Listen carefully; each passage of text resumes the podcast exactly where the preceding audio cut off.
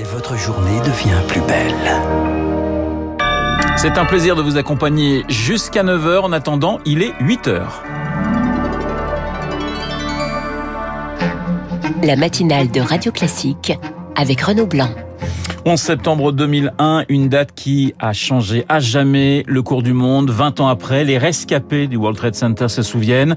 L'un d'eux témoigne ce matin sur Radio Classique. Le 11 septembre, événement fondateur du complotisme moderne. Encore aujourd'hui, certaines personnes doutent de ce qui s'est passé ce jour-ci, ce jour-là. Décryptage dans cette édition. Et puis, Agnès Buzyn, convoquée dans une heure devant la Cour de justice de la République. L'ex-ministre de la Santé risque une mise en examen pour sa gestion du début de la crise sanitaire.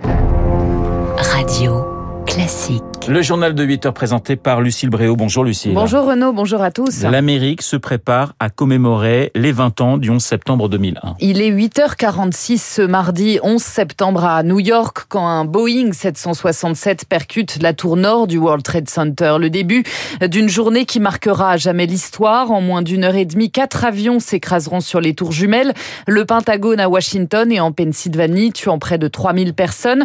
Bruno Délinger fait partie des rescapés. Il se trouvait au 47e étage de la tour numéro 1. J'étais en train de télécharger mes mails lorsque soudain j'ai entendu un bruit euh, qui dépasse l'entendement. J'ai levé la tête, l'avion arrivait, il s'est écrasé aussitôt. Et moi, je suis sorti dans la rue, je me suis retourné, j'ai regardé la tour en feu, et là, je n'en croyais pas mes yeux. À quelques dizaines de mètres, la tour numéro 2 s'est écroulée. En quelques instants, alors que c'était une journée merveilleuse, tout est devenu plus noir qu'une nuit.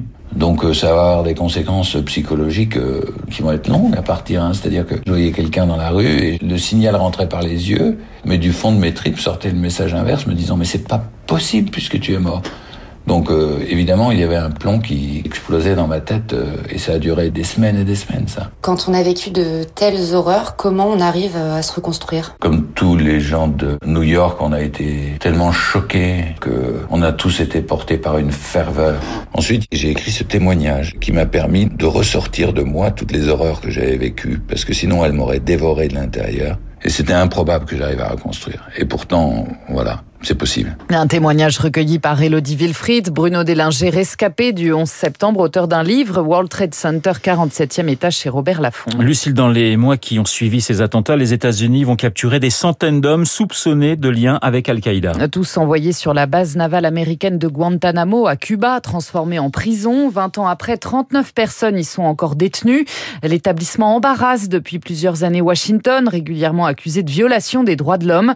Joe Biden a promis de fermer Guantanamo, mais Eric Kioch n'est pas si simple. Mourad Benchelali est un repenti d'Al-Qaïda. Arrêté en 2001, il a passé deux ans et demi à Guantanamo. Il milite aujourd'hui pour la fermeture de cette prison de la honte, selon lui. Guantanamo, pour paraphraser Barack Obama, c'est un système qui a apporté plus de problèmes que de solutions. Privation de sommeil, le fait d'être menotté dans des positions douloureuses, des humiliations sexuelles sont des méthodes que nous avons dû subir. La démocratie a trahi ses propres valeurs. Lors de son mandat, Barack Obama a dépeuplé Guantanamo, renvoyant des détenus dans leur pays d'origine, mais il reste aujourd'hui 39 prisonniers car les transférer est difficile. Jeanne Sulzer, responsable justice internationale à Amnesty France. Aucun pays ne veut les recevoir. Les États-Unis refusent de transférer vers des pays qui commettent la torture. C'est toujours euh, la contradiction avec les États-Unis. C'est une telle absurdité. Cinq terroristes sont actuellement jugés à Guantanamo, dont le cerveau présumé du 11 septembre. Mais devant une justice militaire frappée du secret défense, il n'y aura donc pas de vérité judiciaire publique sur ces attentats. Nicole Bacharan, spécialiste des États-Unis. Ceux qui sont certainement coupables des crimes les plus lourds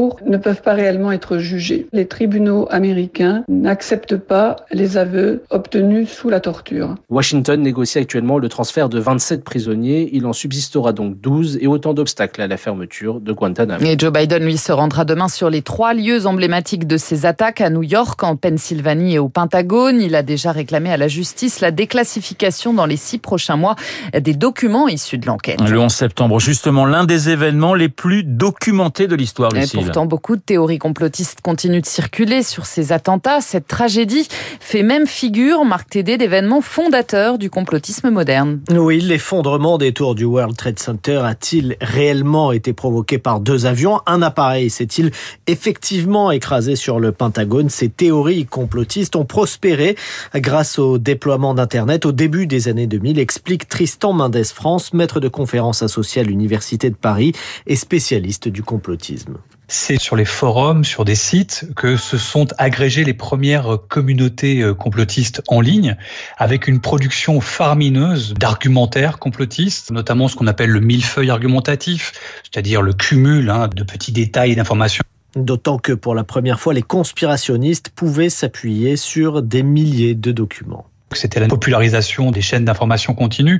On a de nombreuses images, notamment des vidéos, des captures d'écran, ont été des supports extrêmement euh, puissants hein, de développement de ces communautés complotistes euh, en ligne. Et 20 ans plus tard, les adeptes du complotisme continuent à échafauder des théories, également sur d'autres sujets. Certains soutiennent par exemple que le Covid-19 est une invention pour détruire une partie de l'humanité. Le décryptage de Marc Tédé. Je vous rappelle que mon invité à 8h15 sera Gilles Kepé spécialiste euh, de l'islam et du monde arabe. Joe Biden et Xi Jinping se sont parlé cette nuit. Première conversation téléphonique en sept mois entre les présidents américains et, chinois. Des échanges francs et approfondis d'après Pékin. La Maison Blanche dit vouloir éviter tout conflit imprévu dans les relations sino-américaines. Le Covid et Washington qui durcit les règles pour accélérer la vaccination. Elle va devenir obligatoire pour les 4 millions d'employés du gouvernement fédéral. Dans les entreprises privées de plus de 100 salariés, salariés. Ceux-ci devront désormais présenter un pass sanitaire. Vous écoutez Radio Classique, il est 8h06. Retour en France, Agnès Buzyn, un rendez-vous devant la Cour de justice de la République ce matin. À 9h, pour répondre de sa gestion de la crise sanitaire, l'ex-ministre de la Santé risque une mise en examen pour mise en danger de la vie d'autrui. Augustin Lefebvre, depuis le début de la pandémie, plus de 18 390 plaintes ont été déposées auprès du parquet de Paris. Oui, l'immense majorité sont des courriers types trouvés sur Internet, d'après nos confrères du Parisien aujourd'hui en France Il n'y a qu'à signer et envoyer. La moitié de ces plaintes concernent les effets secondaires du vaccin, un tiers le port du masque chez les enfants, le reste la campagne de communication autour de ce vaccin, de la publicité mensongère, estiment les plaignants. Même phénomène à la Cour de justice de la République, près de 15 000 plaintes liées à la crise sanitaire. Elles sont examinées par la commission des requêtes qui décide d'y donner suite ou non. Neuf d'entre elles ont été jugées recevables il y a un an et ont donné lieu à l'ouverture d'une enquête. Agnès Buzyn s'est-elle abstenue de combattre un sinistre? C'est la qualification juridique qui sera examinée ce matin.